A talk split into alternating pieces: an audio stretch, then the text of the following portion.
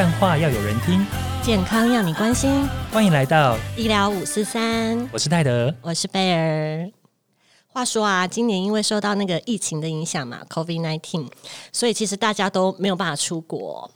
那尤其是那个年初刚开始疫情的时候啊，很多人连家门都不敢出。哎，我跟你说，我今年本来二月要去滑雪，结果、对啊对对对，结果二月去滑雪的时候，刚好那个时候要出发之前，疫情还是三级，结果到了我出发前一天，然后日本的疫情就变成二级了，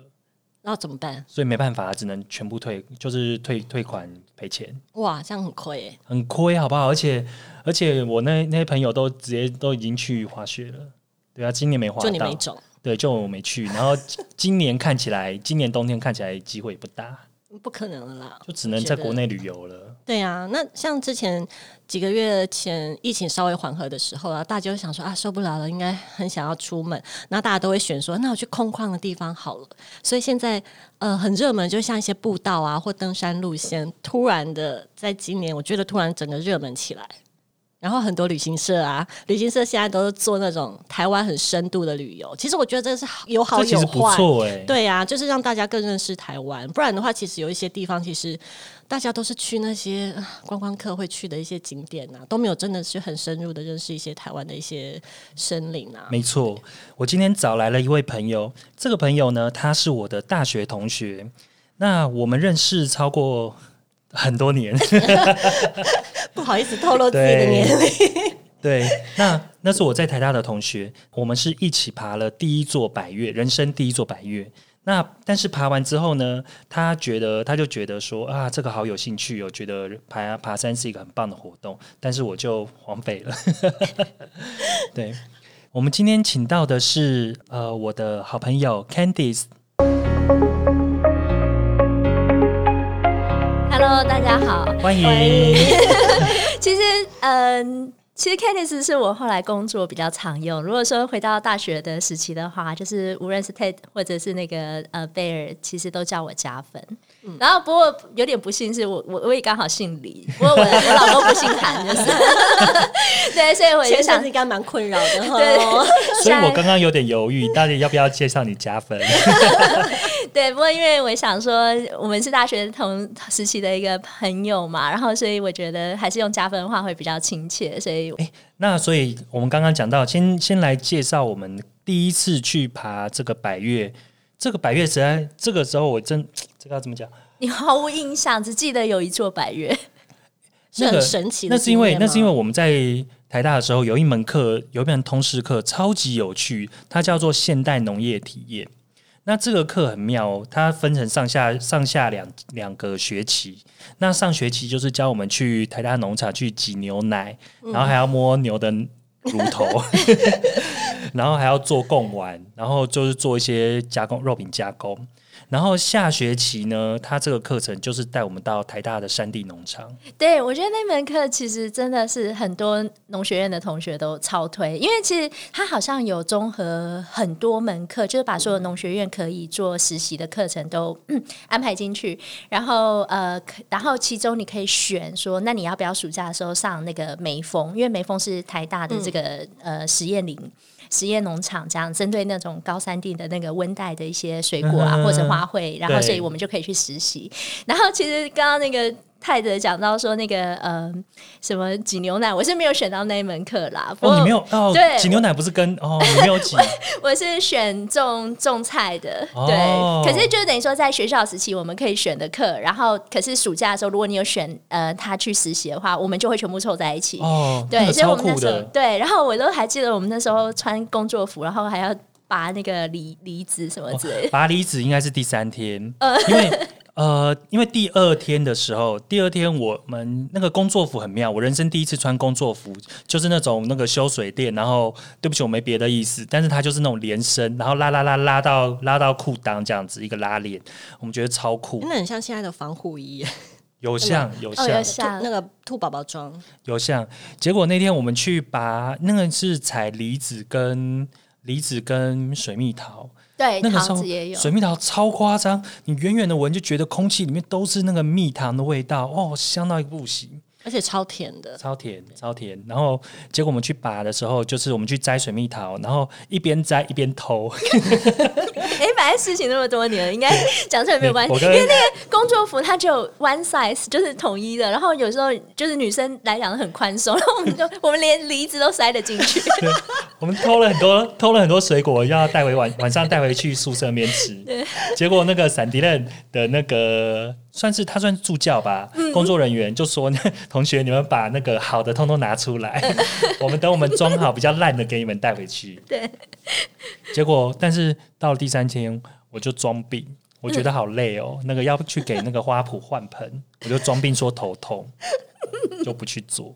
对啊，可是我没有印印象，为什么我会跑到山上去？因为我我都还有留照片，那时候我们都还穿工作服拍照。对，所以应该是助教，就是心血来潮，就可能下工之后就带着我们上去了。嗯，那个时候让我觉得说，哇，山上真的很美，是因为梅峰农场它好酷，它有一个那个白杨步道，就是刚好在秋天的时候，然后那个白杨木，然后都就是叶子落下来，然后地上都是金黄的落叶。你不知道你有没有看过那个冬季恋歌？那个时候我也戴个眼镜，觉得自己 超像裴勇俊。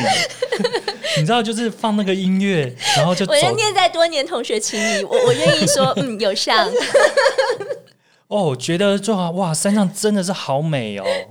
对，真的。然后最后到了第七天，哦，你们去那么久哦？对，它是一个七天的课程。哇，然后到了第七天的时候，就是助教带我们去呃爬，就是因为它是在合欢山山脚下，然后所以就是爬山，然后去认识认识这个合欢山的山林，哦然后还带我们去赏鸟，就是听鸟叫的声音。嗯，对，是一个超酷的课程。嗯不知道现在还有没有？不过真的是回味无穷。对呀、所以你的我们的第一座百越就是在那个时候接触的。对，我觉得所以可以想象，我们的第一座百越，现在可能听众就会知道，它其实就是号称最容易爬的白月，就是石门山。然后它其实它的那个登山口就在公路旁旁边，所以有很多前辈登山前辈，其实如果说他们想玩百的话，都会留石门山是最后一座，啊因为他们就可以就是邀请所有的朋友一起上去同欢。因为就可以扛香槟啊、红酒啊，如果你要煎牛排可以，因为它相对比较短，这样子。而且我看到你书里面的。呃，有关这个石门山的照片，是不是还有人是穿拖鞋、对，所以是真的是非常的亲民。对对穿拖鞋就能爬上去。对，如果大家都有到那个呃合欢山顶的话，就会看到那个有那个五岭的那个，就是有一个立牌嘛，就是然后有一个有点像是嗯凉亭的地方，然后过了之后，大概再走一小段就会看到石门山的这个登山口，所以基本上就是蛮可以算是步道，对，高山步道。这步道大概要多久？就是走完？因为走快的话半小时可以，可是因为嗯来回的话，你就放轻松一点的话，其实就抓一个小时。主要的原因是因为它其实不是很很陡峭的一个起伏，可是因为毕竟高海拔，你可能呼吸比较没有那么的像在平地那么顺畅，所以就是慢慢走会比较好。那个时候，因为我们都衣服就乱穿，什么都完全都没有做任何的准备。然后那一天我们爬了石门山，然后后面又去爬了合欢东峰。嗯，对，那东峰其实就是真的有点难，走路就会有点喘了。对，对，那因为像现在很多大家都想要去步道这边走，想要开始登，呃，跟着朋友，就是大家以前有有登山经验的朋友，然后带着一起去登山。那我也不确定我会不会，呃，我会不会对这个东西有兴趣？嗯，对对对，那在像这样子的时候，那我在在山上气候多变化，那到底我应该准备些什么，买些什么装备呢？因为好像登山这个活动，你如果真的想要购入一些用品的话，它其实是一个很大的坑诶、你如果真的跳进去，哦，对，你会花费很多。那如果说我都还不知道我到底喜不喜欢，然后就我真的只是想玩玩。体验一下的话，你觉得一开始应该要先买些什么？你觉得最值得的？OK，最近因为就是刚刚提到疫情的关系，然后很多年轻人，以前我们去爬山啊，通常都是很少很少年轻人，都是中年老大人的活动，对，很奇怪。我我那时候刚开始爬山的时候，那个年代，然后呃，现在超多网红，然后会穿运动内衣，这个会是一个动机吗？对可以去拍美照。对，拍美照或者是。去看王美拍美照。对对对，我刚刚我刚刚要推荐就是去看王美拍美照，然后呃，回到如果讲正经的话，我觉得其实呃，我们就尽量先从比较能够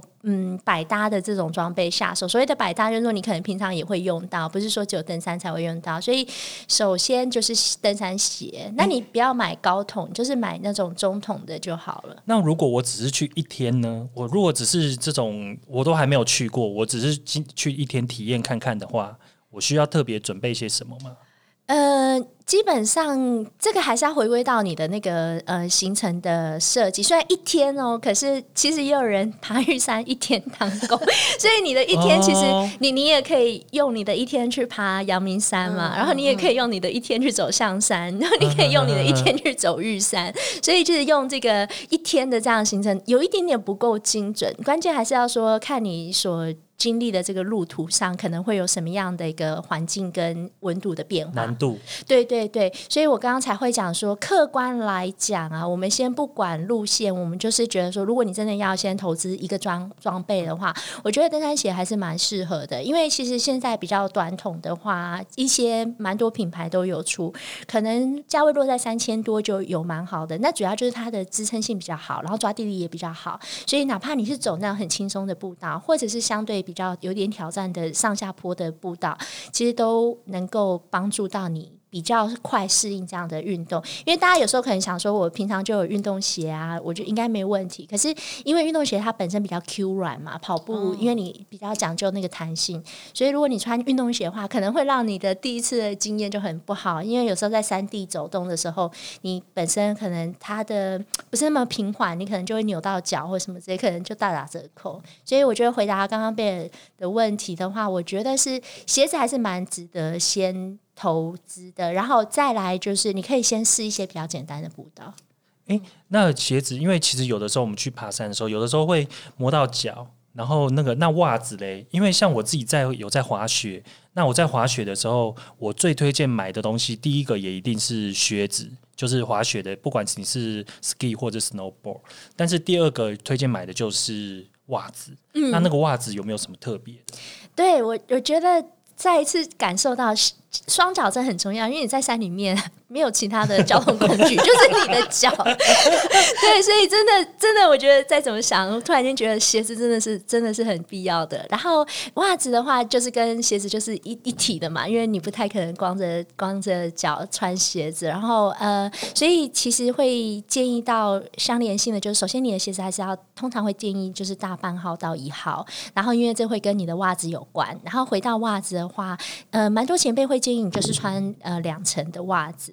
那如果说现在有一些呃功能性比较好的袜子，它本身就有一个厚度，然后针对重点部位有一些加强性的话，可能穿一双就是一一层就够了。然后可是我自己个人的话，我会穿两层，尤其是比较呃长时间走走动的。然后我的内层我会穿五指袜。因为就是可以让脚趾跟脚趾不要并在一起，啊大家可以减少脚趾跟脚趾间的摩擦。嗯对，然后也有前辈会推荐穿丝袜。因为丝袜的话，它本身有一个滑动性嘛，所以它第一层如果穿丝袜，第二层穿就是譬如说毛袜，就是呃羊毛袜或什么之类的话，它可能就是它比较不会有指尖或者是指头跟鞋子之间的一个摩擦。那男生也穿丝袜吗？在山上的话，没有什么太 也没有人会把你对，不会有人鞋子脱掉？对对对，还是说你在山屋怕脱下来，人家以为你在告白，啊，没有啦，也不会穿那种整件，不会穿网袜。那连个到大腿或者是臀部的丝袜吗？如果你有这个这个特殊的癖好的话，我觉得 OK 啊。对我们我们会包容你。呃，另外一个在山上很重要的就是吃喝，嗯，因为水分的补充跟能量的补充，呃，如果我们先不讲你的旅程的长短，我反正就最基础的，就哪怕我们今天只是出去一天的话，我都会建议你就带你最喜欢吃的东西，不过尽量不要避免会压容易压烂的东西，因为有时候你在行走过程中，然后有一些装备互相撞来撞去，到时候看起来就不是那么好吃。所以我基本上会建议，就是你可以带，譬如说饭团啊，然后还有一些小的呃点心，就如果说你呃血糖。血糖波动比较快的人，你可以带一些就是甜分比较高，比如说牛奶糖啊这样。然后我以前有个前辈，我就觉得哇，他的这个做法也蛮酷的，他是直接买炼乳调，嗯，炼乳不是甜分很重，你知道那个一冰上面会淋。鹰牌炼乳，对，对对对，然后它有点有出牙膏状的那种，然后就是它就是转开瓶直接转开，然盖，后就是直接对着它这样吸，就哦，是好幸福哦！对，然后因为你在登山，可是我们通常都是走长城的，比较会推荐用这种。如果不然你一天的话，可能就回来就胖死。超甜的，对对对，哎然后呢很快可以补充，因为里面可能有很多葡萄糖之类，就很快可以快速的吸收。对，所以我觉得吃的部分的话，就是尽量避免会压烂，可是同时间就是你喜欢吃的。然后如果你是一个血糖波动比较大，会建议带一些高糖分的高能量我。觉得会为了想要这样子吃炼乳而去登山，哎，我也会，为了我想要这样大口有点想，吃炼乳有点想。对啊，人家直接好像是吸管 吸管因为平常在在家里面或在都市里面这样吃会有会有罪恶感，然后带去山上吃绝对不会。对，可是如果你你真的能背的话，不过这能背这个事情，就是要经历过几次才会发现自己的体能状况。能背的话，基本上我有看过很多朋友，就是会背这种什么高粱什么，高粱对上到山上或到上屋的时候再来小酌几杯这样子。我们有去过那个瑞芳的那个男子性步道，哦、o k 对对，那个只是一个步道啦。哎、我我觉得那个已经是我的极致了。现在你知道我的 label 在哪里吗？他就是不会有出去就是好事。他就是来回来回大概就一个小时吧，啊，去单趟单单趟趟我大概排一个小时。对，然后我觉得那个就是我我大概就在这，但那天很不错，因为我们那天带了一个，就是我好朋友好朋友他们公司在做，今天也没有要工商，但是反正就是他们做了一个电解质液。那我就觉得很酷，就是你在山上补充水分的时候，以前我们都带一大罐运动饮料，或者是带带水啊，一然后一直喝，然后会一直很想尿尿。但那天我就喝，不然就是一直喝，但是还是很渴。还是很渴，然后然后而且汗一直流，一直流，很不舒服。然后后来就会有点觉得身体有点过热那种不舒服。嗯对，我觉得这个就是电解质的一个呃补充水分的一个平衡啊，我觉得就是的确有蛮帮助登山活动的，因为持续我们持续在走动的时候，其实会不断的流汗，虽然它不是说是暴汗型的，可是你都一直在流失水分，所以我们都还是会建议说你要适时的不断的补充水分。建议的话，就是你可以含在嘴巴里面，然后慢慢的、缓缓的再吞进去，就是不要说是大口大口的喝，因为大口大口喝的话，有时候你可能会反而会让体内的电解质不平衡。假设只是喝水，如果有电解质的这个补充的一个平衡的话，那是最好。如果说是只是单纯的水的话，很容易很快造成你体内的电解质不平衡，就会抽筋。对，所以就是反而会又更麻烦，因为你在山上抽筋，其实也会影响到你的行走的一个状态。所以基本上呢，回到喝水的话，我们我还是会建议说，你一定要随时补充，可是是小口小口慢慢喝进去，就含着这样子。然后再来就是说，现在一般人在登山的时候，他会有两种。呃，做法一种就是用水壶，一种就是用水袋。那我觉得我比较建议新手不要用水袋，因为水袋有时候你不太能够注意到你到底喝了多少水，因为它就放在你的背包的深处嘛，只是接一个管子出来。那如果是水壶的话，你必要你就可以看到你自己目前的摄取哦，量。你说的水袋是像人家会接一根管子，然后直接这样喝的那种。对对，所以它便利性很高，可是因为有时候可能大家就是哎，反正就是在嘴边有那个口，你就一直想到就想吸。哦，那个是放水的、哦，我以为是放酒的、欸。不会啦，你看那个搞错什么？你看那个人脸红红的话，可能因为反正就是一个袋子，你要装什么，可能哪怕它流出来是透明的，你有可能是高粱。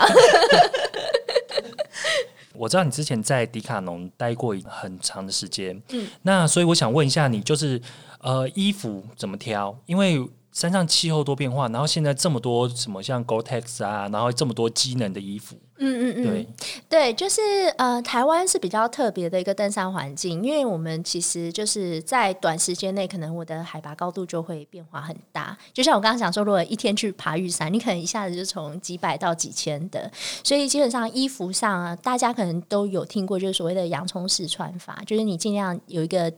第一层的底层就是穿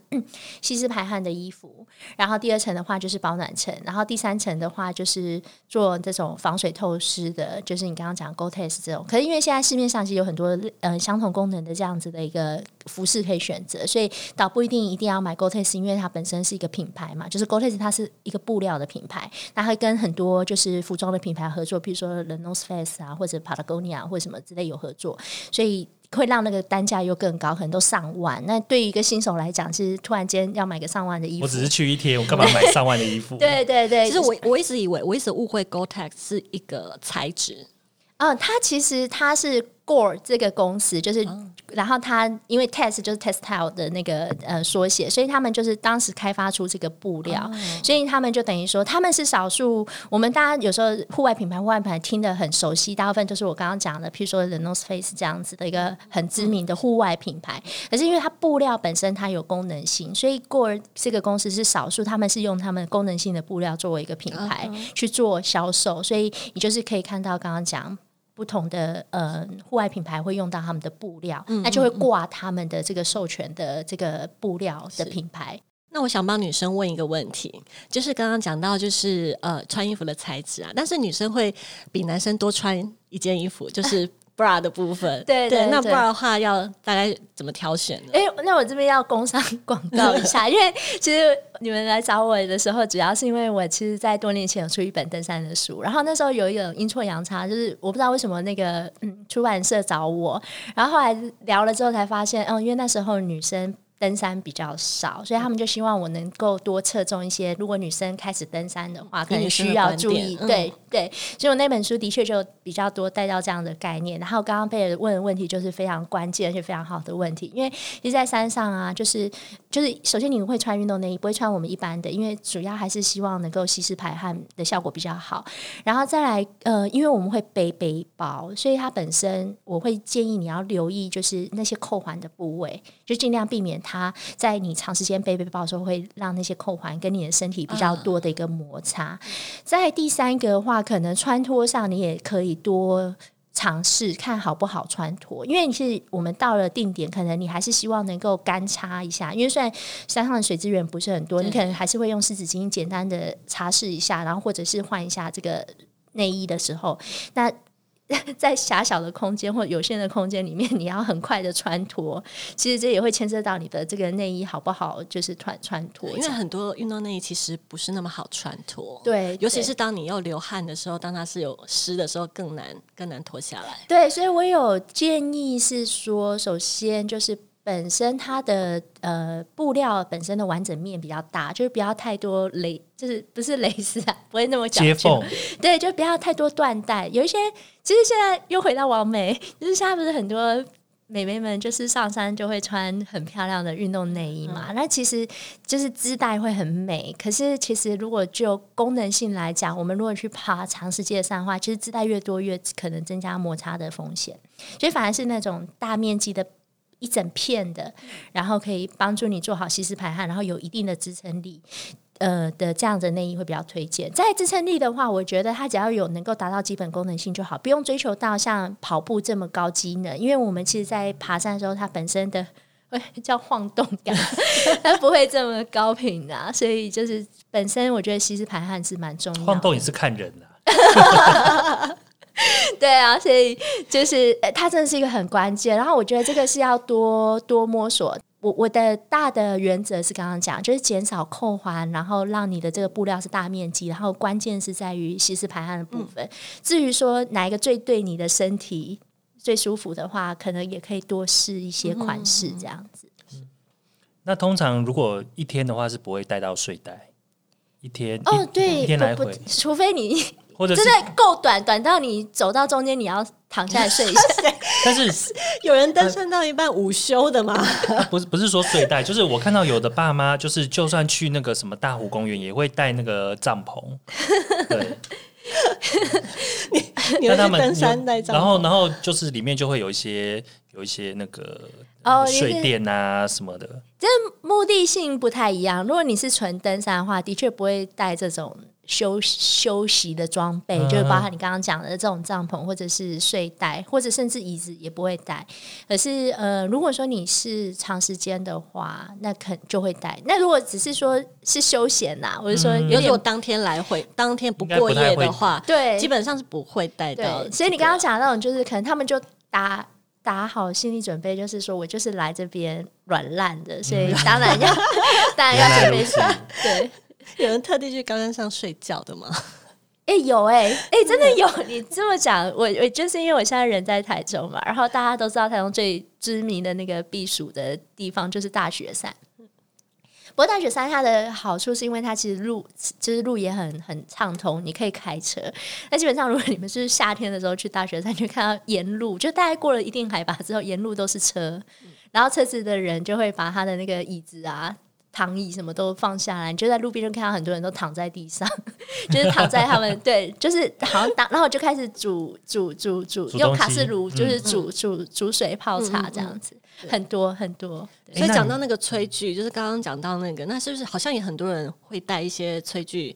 上去？不管有的人他可能没有要过夜，可能他可能上去泡个热茶或泡个泡面这样子。那那种有出那种最简单就是很轻的，然后很简易版的吗？对，觉得这有需要吗？这还是要看需求。就短时间，如果你要上到很高海拔的话，就是一般也是还是会建议你带的原因，是因为你可能就是因为呃温度的变化，你可能喝一点热的东西，你会比较比较舒服。不过当然你也可以透过比如说带导保保温瓶的热饮这样子。不过如果真的要带的话，然后又不是那种长时间隔夜要煮很多餐的话，一般是你可以去登山社跟他问说那个宫顶炉。宫顶炉的话，它就是一个小小的，有点像蜘蛛脚状的这样子的一个炉头。那它只要直接跟那个呃瓦斯对装，它就可以喷煮的功能。我看他们就是带一瓶很小小小瓶的那种瓦斯，就对小小瓶那大概五公分高这种。对对对，对然后接那个我刚刚讲的那种宫顶炉的那个炉头就可以了。那如果要呃长时间，我们先不要讲常见，因为那会牵扯到你的烹饪技巧。但是饪技巧，对对，在在山上还能讲究烹饪技巧，哎、其实有一些人不知道为什么，好像到了山上，他就觉得就是煮一些很豪华的食材会更好吃。对啊，煎个牛排啊什么的，哦，就是慰劳一下自己。所以他觉得已经这么辛苦了，走了一整天这样，所以其的确还是有遇过很很讲究的人，嗯对，就是真的把那些炉具，不过因为真的还蛮重的，对啊对，所以就是你要看你的需求，对，那像现在大家爬山都会带手机，嗯。对，那但是因为像我有朋友最近去嘉明湖，嗯，那他就失联了三天，对，因为他手机就是不通嘛，然后可能又山上又没电，OK，所以所以呃，你会建议租卫星电话吗？哦，这个我觉得如果对新手来讲的话，微信电话倒是不用太需要。通常如果是大的有一个团队的话，基本上领队会根据呃路线的复杂度会去准备这样子。然后，所以回到你自己可以准备的话，就是如果真的很多天的话，当然你可以带行动电源，而且现在行动电源的电容量都很高嘛，对对对，一万所以两万，对，所以实际上应该撑个，因为你不需要一直开着收讯，因为其实，在山上如果你一直开着收讯也蛮耗电，因为它不是每个地方都有讯号嘛，所以它反而会一直做搜寻的这样子的一个动作，它可能会更吃电。所以，而且因为高山上还有一个大的一个问题，就是说，因为它温度比较低，可能那个嗯电电池的效效能就没有这么的好，所以它在先天上在山里面用使用电电力设备本来就会有一个蛮大的一个问题，可是你还是必须要准备它，就是说你要做一些紧急联系用，所以一般还是会建议说你可以带这个就是。呃，行动电源，然后你的手机带着这样子，然后在呃有这个呃通讯的位置的时候，可以适度的可能报个平安，就说你现在在什么地方。那现在其实呃，中华电信啊，或者林务局，他们其实，在一些比较热门的、呃大众或者是比较呃资资源比较充裕的这些路线上面，它都会标示这边有讯号。也蛮蛮准，他告诉你这边有讯号，基本上你打开你的手机应该就是有就可以讯号。所以有些有时候你可能看到明明就是好像看起来很挑战的百月，然后还是在那边 PO 那个美照，通常就是感谢现在的那个通讯的发展。对，说到这，那个林务局有跟各个电信业者有合作，就是他们会去呃。各家他们自己去搜寻，说他们这段路径上大概哪边会有讯号，然后他们就会在那边定一个坐标、立一个杆子或什么的，然后告诉大家这里是一个通讯点。然后你就会看到那个照片里面那个通讯点上面呢，大家就就会贴着，呃，台湾大哥大、中华电信、原传什么，就是不能输，你知道吗？你如果发现你自己家在这个杆子上没有的话，他们就会赶快去加强自己家的那个电信发送的那个频率讯号。对我，我看你刚刚讲，我突然想到，有时候我们登山可能落了好多天的话，大家有时候真的会很急的想要报平安，然后就会一直找讯号，然后通常就是到了一个定点，通常因为都山屋附近比较有机会，因为山屋本身就是一个人为的。一个设施嘛，然后所以它周边可能讯号会比较多，你就会看到大家背包一丢下来，然后就拿着自己的手机，然后很像那个好像是那个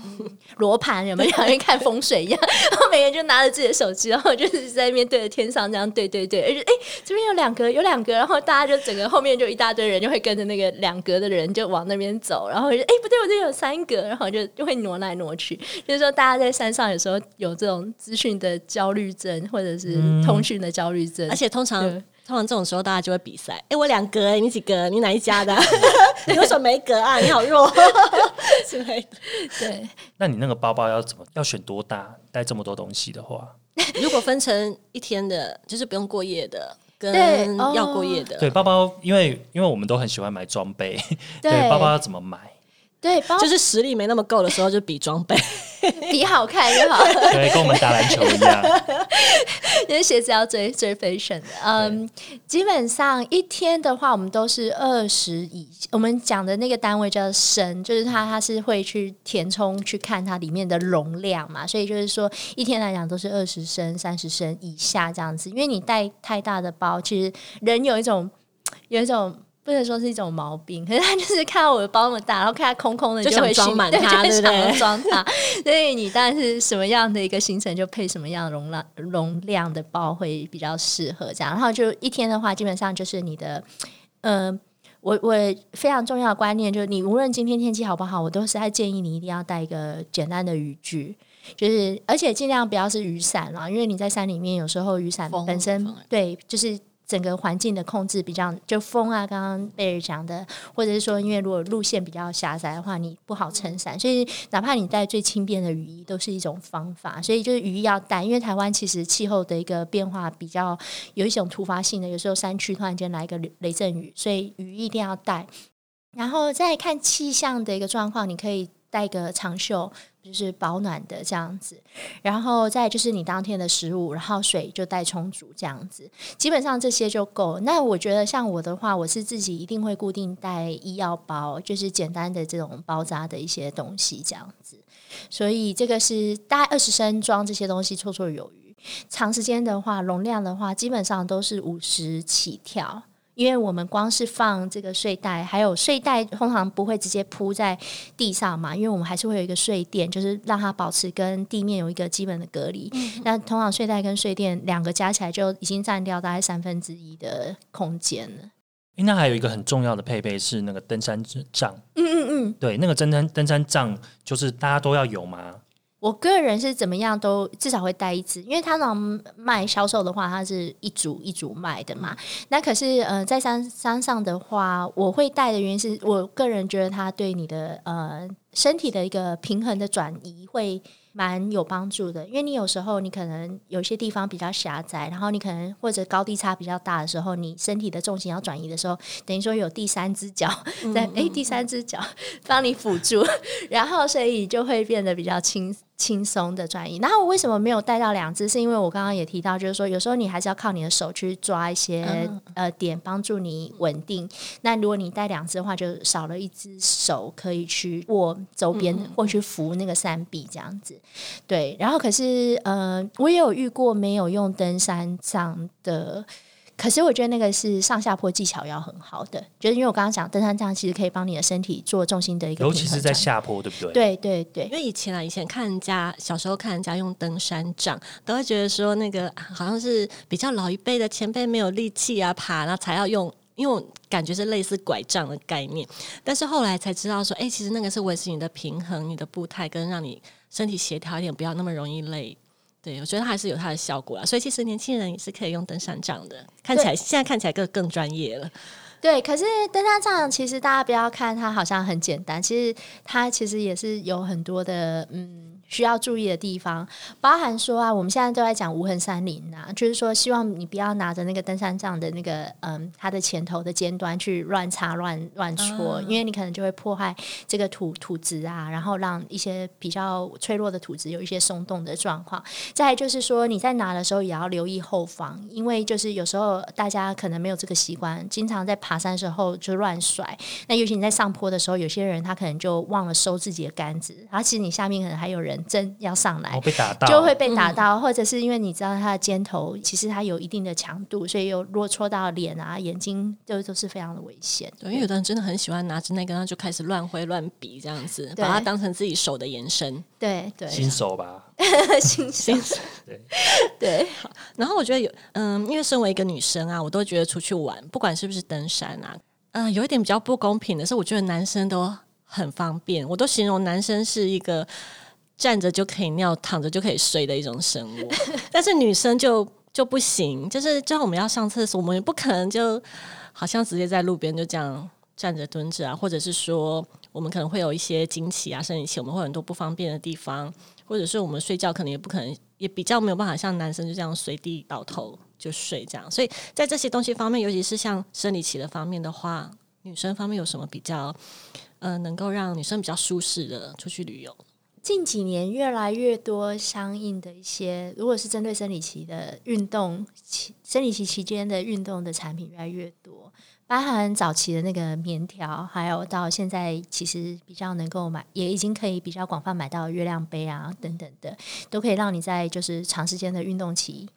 然后相对比较舒适，可是我觉得在登山环境中，我觉得还是要看你个人，因为像有一些女生可能在生理期的时候就特别的不舒服嘛。那其实，在山里面的资源比较有限的情况底下，我觉得如果你明明知道自己是这种比较容易不舒服的，我会尽量建议你避免，因为你在山里面就是没有很舒适或很充裕的这种。呃，卫生条件这样子，那我自己是还好，我基本上不是太在这呃生理期间不是太落差太大的人的话，我会建议就是可能可以还是可以准备棉条，对，那因为它不像说那个传统的卫生棉可能会这么的闷热等等，在摩擦上面会减少它的摩擦的一些问题，对。然后至于你刚刚讲说女生上厕所，嗯，你有在你有在户外就直接。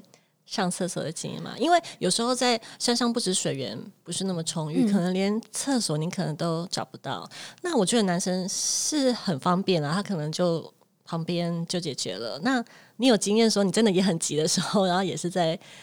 对，如果说是小号的话，基本上我们就是也是在山间的话，就是请前后遮蔽一下，或找一个比较遮蔽的地方，我们还是会就地就地解决。对，可是我这边要强调就是说，因为在山上啊，就是海拔比较高，温度比较低，还有它的那个呃微生物的象群比较不一样啊，就是。建议绝对不要丢你的卫生纸在就是山野间，因为哪怕那卫生纸是水水溶解分解的，其实它都要过好久好久才会分解掉。所以有时候你就会看到山头有很多小白花，它其实不是小白花，它是它是人丢下来的卫生纸哈。然后这是第一点，随风飘扬了。对对，这是第一点，就是如果你真的要野放的时候，你。小号是这样，那大号的话，一般建议就是你可以准备一个小铲子，然后是先挖了一个坑，我们就叫做小猫坑，然后你就是把呃对准投入之后呢，然后再把它掩埋回去。那你会你要想说，它那个铲子不会很脏，但不会很脏啊，因为你是挖土变成一个坑，那你。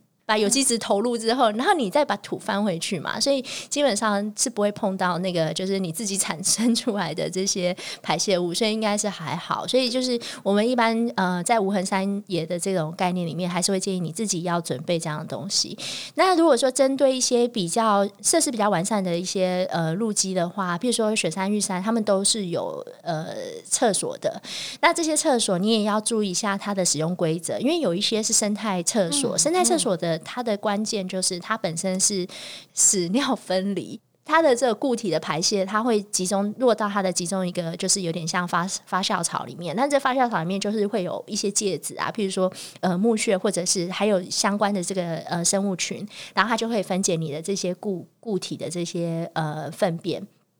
然后所以里面呢，你千万不要丢任何任何的粪便以外的东西，因为你这样就会破坏这些细菌的平衡，所以变成细菌也吃不完。也吃不了这些，譬如说，如果你丢了什么湿纸巾进去的话，你等于就直接把它破坏掉了。所以我之前有看过新闻，很恐怖，就是反而让这些就是管理人员他必须要山上，然后把那些化粪池里面的东西全部再挖出来，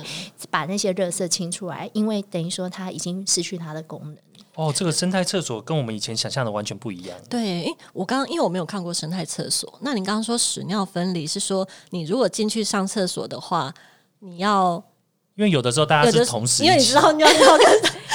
没有，它还是会有稍微的那个呃导流，对，不是算导流，是你自己身体要移动吗？它会有一点点有一些就是前后的分离啊。当然就是说，如果说它不会完全分开，可是我意思是说，就是会让尿尽量不会完全落到那个化粪池。然后化粪池里面，其实我刚刚提到那个腐殖质，然后还有包含说它会有一个呃功能要你。转动它，就是你上完厕所的时候，它会有一个把手，它会指引说你要转翻动它一下，那等于说它就会把它拌进去。而且正常的发酵来讲，它本身也不会有什么味道。所以如果说你们现在对于说生态厕所觉得味道很重很难闻啊，基本上我觉得它可能里面已经有一些其他的物质丢进去，然后造成破坏它的这个发酵的一个流程。对。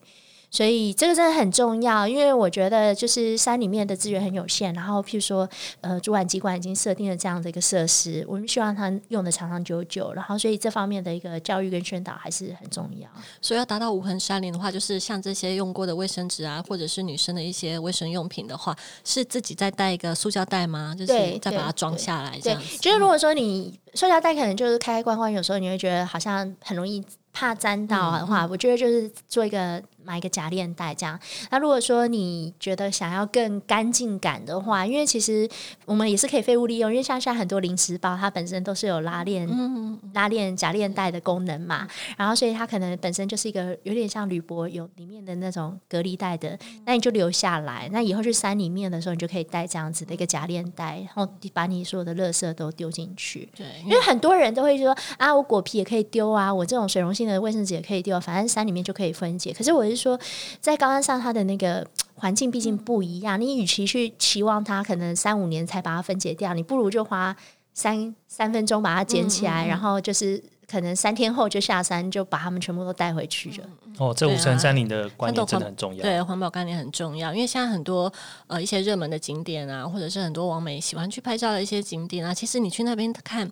它都大概只有局部大家照相的那个地方。是大概漂亮的，但是你看它的周遭都是游客丢的一些卫生纸啊、保特瓶啊什么的，其实看起来就真的